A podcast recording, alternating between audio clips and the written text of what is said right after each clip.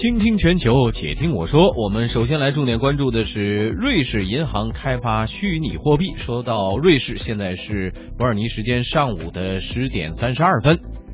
瑞士银行啊，现在正在开发一种原型虚拟货币，希望能提供给银行和金融机构使用。这种货币啊，就和以前我们知道这种虚拟货币比特币是不太一样的。嗯，瑞士银行呢，它提出的是一种实用结算币，也就是说呢，希望将真实货币和中央银行的账户能够结合起来。这种虚拟货币呢，将会采用一种叫做 blockchain 的技术呢，为机构的这个金融平台来提供交易便利。比如说呢，瑞士银行呢，就可能使用基于这种技术的自主平自主平台呢来发行债券，而另外一家银行呢也可能拥有一套基于这种技术的股票交易平台。那么这两个平台呢就都可以使用相同的一个实用结算币。